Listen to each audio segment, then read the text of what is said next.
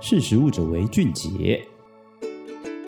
嘿大家好，欢迎收听《识食物者为俊杰》，我是十二月。最近天很冷，然后雨又一直下，所以常常就会很想叫外送。那有时候我就会想说，哎，像我每次叫一笔外送，不仅我这边可能要付，比如说二十块、三十块，甚至到快五十块的运费，其实他也会抽成餐饮业者啊。比如说很多东西，可能我在店里叫一碗面，只要可能一百块，那在平台上它就变个一百二、一百三。那其实这背后也是因为外送平台它会去抽成大概三十趴左右。右的一个抽成费，那会依据餐饮业者他们谈可能不同的合约有所不同，但大概是在三十趴三成的这个数字哦。这样子的一个抽成呢，其实对餐饮业是很大的负担嘛。所以说啊，台北其实就有一个市议员，他在今年一月八号有提出说，诶，如果台湾因为疫情的关系再度禁止内用，其实我们 Food Panda、Uber Eats 这些外送平台，它的抽成不应该超过二十五趴。那这也是为了保护这个餐饮业者。因为毕竟现在消费者其实非常的依赖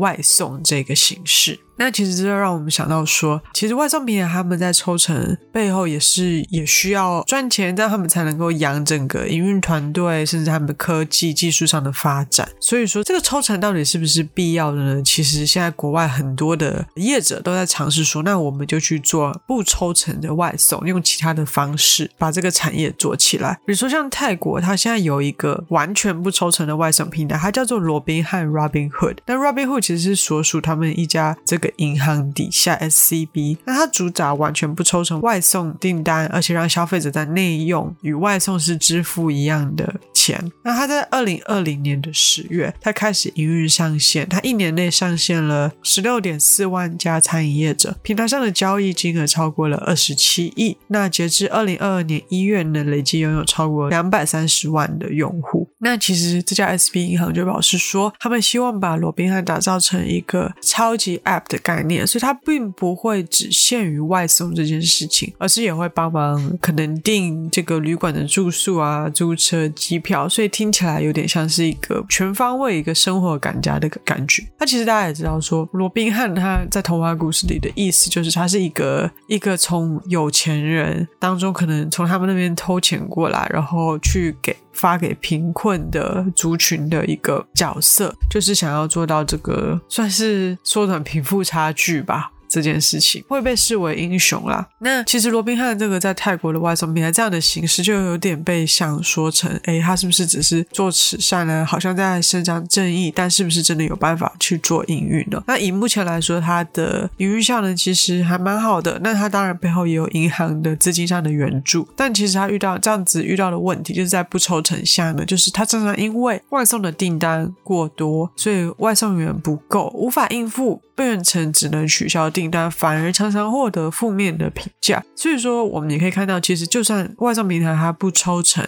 反而可能会遇到说，哎，他这个市场的供给啊，能提供服务的人他就不会不够了，所以其实市场可能也会有失衡的一个状况。那另外一个案例呢，是纽约它的这个外送平台 Sesame，它则是之前获得很大的关注，获得大概三百四十万美元的这个投资。那它的核心概念是让独立的餐饮业者能够获得商业的主导权，也主打绝不抽成外送的订单，餐饮业者却需要每个月到要付大概一百二十五块钱的美金才可以上架平台，所以呢，美国有一个餐饮媒体 Restaurant Business，其实形容它是一个想要打乱外送市场的新创公司。那 Sesame 它其实自己不做外送，而是跟其他的这个算是宅配啊，最后一里路宅配的这些业者去做合作，然后再让消费者自己承担运费。所以它这样的模式比较偏像说，它是在做一个平台，它提供一个让业者上架，然后与自由能够配送的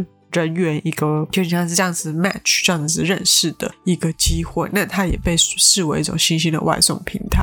那其实今天想要分享这些案例呢，呃，是想要谈谈外送平台它到底该不该抽成，那抽了又该抽多少这件事情，抽成是不是一定是不好的，或甚至是它是不是必要的？因为我们现在其实也看到，大部分的外送平台都还没有获利，那抽成当然当然是不够的，所以他们也会推出其他很多相应的服务。那今天分享的案例就到这边呃如果大家想知道更多有关于餐饮业呃外送平台餐饮业的趋势都可以上实力的官网搜寻。那谢谢大家我们下次见拜拜。